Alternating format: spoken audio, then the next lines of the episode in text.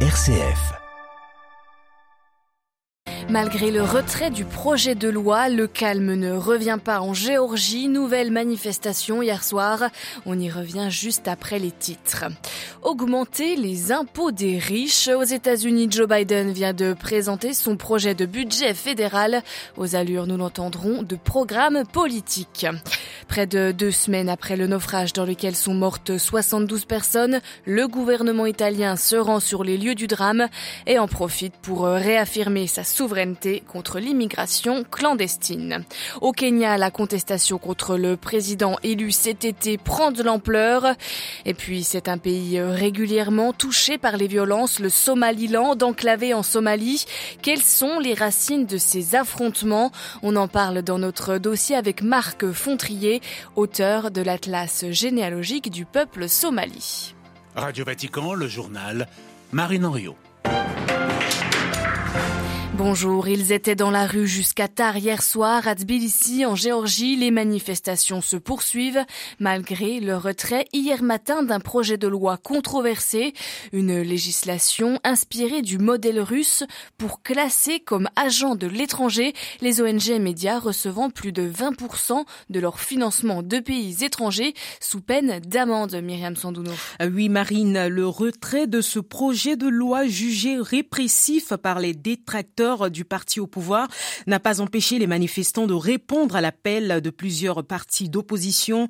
Nombreux parmi eux dénonçaient à nouveau la politique du pouvoir en place, accusant le gouvernement d'être un obstacle à l'adhésion de l'Union européenne. Les manifestants exigent la démission du gouvernement. Ils craignent d'être, je cite, la proie de Vladimir Poutine et réclament des élections anticipées. Le Kremlin, de son côté, s'est dit préoccupé par la situation, niant tout lien avec ce projet de loi, un projet de loi dont l'annonce du retrait a été saluée par l'Union européenne qui exhorte les autorités georgiennes à reprendre les réformes pro-européennes. Washington, lui, s'est dit réjoui de cette décision et invite le parti au pouvoir à ne plus promouvoir ce type de législation qui, selon les États-Unis, va à l'encontre des valeurs euro-atlantiques. Depuis des années, la Géorgie fait face à une crise politique de son tiraillement entre l'Europe et la Russie. Merci. Myriam Sandouno. L'horreur à Hambourg, en Allemagne, environ sept personnes, selon les médias, ont été tuées lors d'une fusillade dans une église où se réunissaient des témoins de Jéhovah vers 21h hier soir. L'un ou les auteurs de la fusillade font partie des morts, selon des premières informations dévoilées par la presse. On attend encore les détails de la police. La communauté des témoins de Jéhovah d'Allemagne se dit profondément attristée par cette attaque meurtrière contre ses membres. Cinq ans de plus pour euh, Xi Jinping, c'était attendu mais c'est inédit. Sous un tonnerre d'applaudissements, les 3000 délégués viennent de voter pour un troisième mandat pour le président chinois, du jamais vu dans l'histoire de la Chine contemporaine. En 2018, euh, Xi Jinping avait modifié la constitution pour abolir la limite de deux mandats. Le président Vladimir Poutine vient de transmettre ses félicitations. Il en profite pour saluer le renforcement de leur coopération. Intensification des exercices militaires en Corée du Nord. Il s'agit maintenant de simuler une guerre réelle, a détaillé Kim Jong-un ce matin, lors d'une démonstration de lancement de missiles. Hier, la Corée du Sud annonçait déjà avoir détecté un missile balistique de courte portée tiré depuis son voisin du Nord. Aux États-Unis, Joe Biden, Joe Biden, pardon, présentait hier son projet de budget fédéral, un plan très politique aux allures de programme électoral. Le président américain sous la pression des républicains, annonce ainsi vouloir réduire le déficit public, mais en augmentant les impôts des plus riches, un budget auquel s'opposeront sans aucun doute les conservateurs majoritaires depuis la rentrée à la Chambre. À New York, Loïc Laurie. Avec plus de 31 000 milliards de dollars de dette fédérale, les États-Unis sont dans le rouge et les républicains réclament des économies. À la Maison-Blanche, pas question toutefois de toucher aux prestations sociales. Joe Biden souhaite même renforcer le système d'assurance santé des seniors. Et malgré de telles dépenses, il promet d'économiser près de 3 000 milliards de dollars d'ici une décennie. Pour cela, le président suggère de faire payer aux riches, dit-il, leur juste part. Il propose ainsi un impôt impôt minimum de 25% pour les milliardaires ou une fiscalité plus élevée pour les entreprises. Un budget en forme de programme politique pour les démocrates qui songent fortement à se présenter à sa propre succession, mais un repoussoir absolu pour les républicains qui devraient bloquer son plan à la Chambre. Cette bataille budgétaire devrait animer les prochains mois au Capitole et il faudra bien s'entendre, car faute d'accord sur le relèvement du plafond de la dette, Washington pourrait être en défaut de paiement dès juillet. New York, le éclairé Radio Vatican. C'est une première pour un pays occidental. Le Canada devrait de nouveau permettre l'aide humanitaire en Afghanistan, aide bloquée depuis le retour des talibans au pouvoir. C'était en août 2021.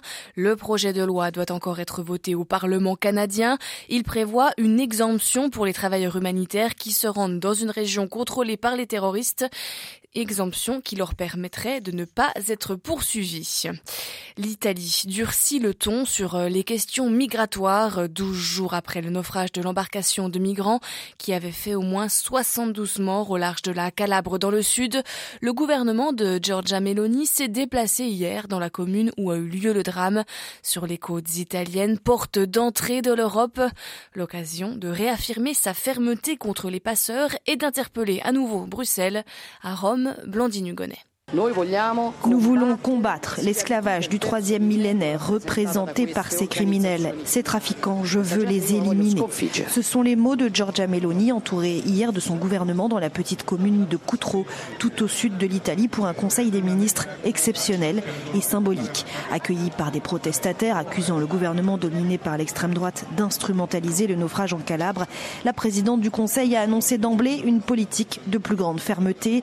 Des peines lourdes seront introduites jusqu'à 30 ans de prison pour les passeurs responsables de la mort des personnes lors de la traversée, y compris en dehors des frontières italiennes. Autre mesure en miroir, rétablir une migration régulière et encadrée, mais uniquement pour faire venir la future main-d'œuvre étrangère pour répondre aux besoins de la production italienne. Seul canal possible pour les migrants. En Italie, on n'entre pas illégalement, a tenu à clarifier Giorgia Meloni. La fermeté donc de l'Italie qui a lancé depuis le lieu du naufrage un nouvel appel à la solidarité à Bruxelles. Une requête qui pourrait avoir du mal à passer. Un rappel à l'ordre pour respecter le règlement de Dublin est arrivé hier de la part de plusieurs pays membres, alors que depuis trois mois, Rome bloque toute réadmission des demandeurs d'asile présents en Europe, mais enregistrés sur le sol italien. À Rome, Blandine Hugonnet pour Radio Vatican. Sommet franco-britannique aujourd'hui à Paris pour écrire le renouveau d'une alliance essentielle. Ce sont les mots du Premier ministre britannique Rishi Sunak. Il cherche à apaiser le climat dans lequel il arrive. Ces dernières années, l'entente n'est pas au beau fixe dans le couple franco-britannique. Emmanuel Macron avait qualifié Boris Johnson de clown. Paris et Londres qui cherchent notamment à renforcer leur coopération pour lutter contre l'immigration clandestine depuis la France vers les côtes britanniques. Au Kenya, Raila Odinga entame une croisade contre le gouvernement. Le candidat perdant à l'élection présidentielle d'août dernier l'avait annoncé. Après avoir organisé plusieurs rassemblements, il avait donné il y a deux semaines un ultimatum de 14 jours au gouvernement de William Ruto, demandant entre autres le retour des subventions et l'ouverture des serveurs électoraux. Le chef de l'opposition continue de rejeter les résultats de la présidentielle. La date de son ultimatum passé, Odinga estime ne pas avoir été entendu. À Nairobi, Alban Tiroir. C'est en pantalon cargo beige, veste et bottes assorties que Raila Odinga a pris la parole, entouré de ses soutiens. Son message est clair, Ruto doit s'en aller. Odinga justifie son mécontentement par, entre autres, la hausse du coût de la vie. Il accuse aussi le président Ruto de chercher à influencer la nomination de la prochaine commission électorale ou encore de faire preuve de favoritisme ethnique au sein de son gouvernement. Dans son discours, Odinga a multiplié les attaques. Nous n'avons plus de patience pour ce régime illégitime constitué d'hypocrites et de faux humanitaires. Il est temps de dire à Ruto et à son vice-président que nous n'en pouvons plus des fausses promesses. Le Kenya est prêt pour notre mouvement populaire de défense de la démocratie. En tant que leader, nous nous engageons à nous battre et à résister aux côtés des Kenyans contre ce régime illégitime jusqu'à ce que nos voix soient entendues et respectées. C'est l'heure de passer à l'action. Sortons tous, peu importe où nous sommes, pour faire entendre et faire respecter nos voix. Raila Odinga a invité tous les Kenyans à protester contre le gouvernement en participant à des manifestations notamment. Il leur a déjà donné rendez-vous dans la capitale kenyane le 20 mars prochain pour marcher ensemble en signe de contestation. Nairobi, Alban Tiroir pour Radio Vatican.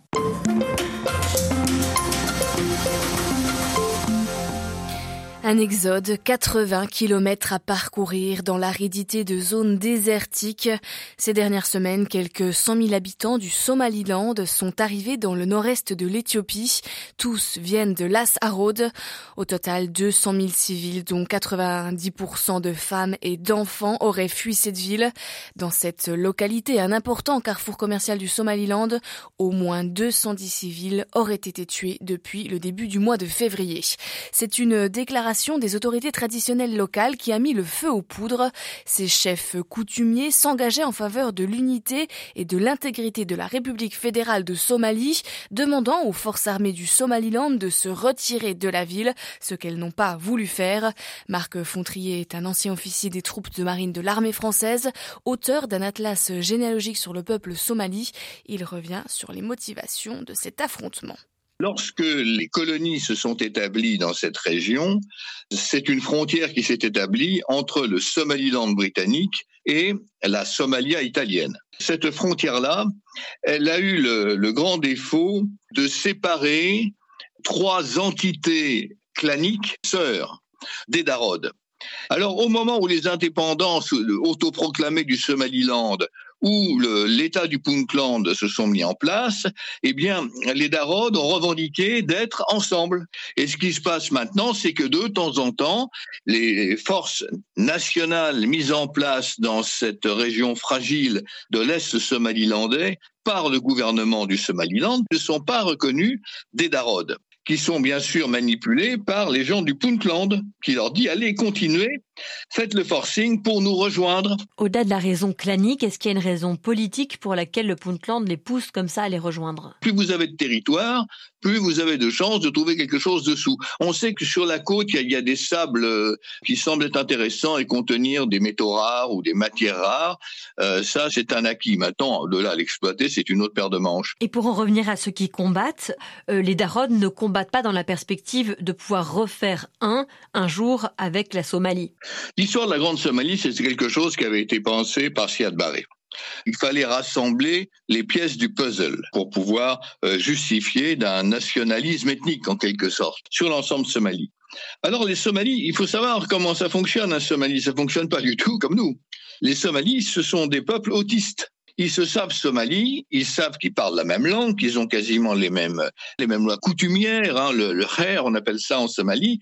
Mais maintenant, ils veulent surtout que personne ne s'occupe de euh, leurs différents internes. La Somalie, c'est la même vision qu'était la vision afghane définie par un auteur au 19e siècle. Hein. C'est moi contre mon, ma tribu, ma tribu contre mon clan, mon clan contre ma famille et moi contre mon frère. C'est ça. La société somalie n'est pas bâtie par le haut, c'est pas une pyramide, elle est fondée par le bas.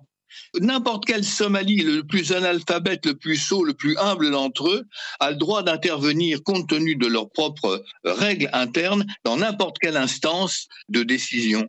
Alors, guerre, pas guerre, pour eux, c'est parfois même une aubaine. Ces gens aiment la guerre et ils se feront la guerre jusqu'à la nuit des temps. Hein Alors, la Grande Somalie, ils n'ont pas ça en tête. Et à Mogadiscio, est-ce qu'on rêve de pouvoir remettre un jour la main sur le Somaliland? Politiquement, je, je, pense que oui. Maintenant, ça peut un peu se discuter quand même parce que ça n'a pas la même prégnance que ça pouvait l'avoir il y a encore 20 ans.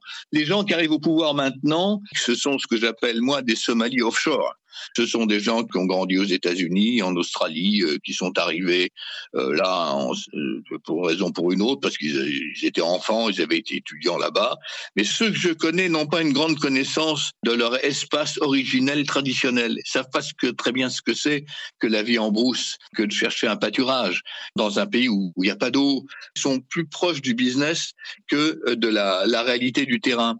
Et puis là encore, le terrain, les nomades, quelque part, ils s'en foutent. Donc pour l'instant, ça n'est pas du tout une priorité pour la classe dirigeante à Mogadiscio. Le sud du pays, son problème, c'est pas ça pour le moment. Le jour où il sera, si un jour il est, le sera, je pense, stabilisé, débarrassé des Chebabs et toutes ces affaires-là, il se retournera vers le nord. Pour le moment, il y a autre chose à faire. Ce qui est intéressant, c'est éventuellement d'y maintenir une insécurité, d'y maintenir le trouble, comme ça se passe maintenant, mais là, 200 morts. Pour moi, c'est anecdotique. Voilà l'analyse de Marc Fontrier. Il était interrogé par Marie Duhamel.